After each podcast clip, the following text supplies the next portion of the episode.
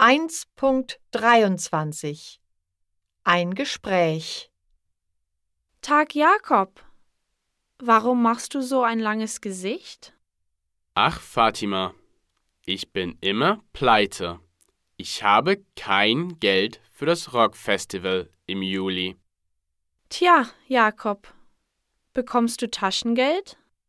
Ja, ich bekomme 20 Euro die Woche. 20 Euro? Das ist viel. Warum hast du dann kein Geld? Ich gebe mein Geld für Kleidung, Schulsachen und Kaugummi aus. Jakob, du musst sparen. Geh in die Bank und eröffne ein Sparkonto. Spare jede Woche 10 Euro. Dann kannst du auf das Rockfestival gehen.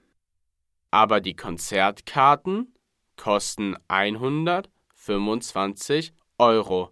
Ich habe keine Zeit. Dann musst du babysitten. Ich bin Babysitterin und bekomme 10 Euro pro Stunde. Was macht man als Babysitter? Ich passe auf Kinder auf, räume das Wohnzimmer auf, koche das Abendessen und wasche ab.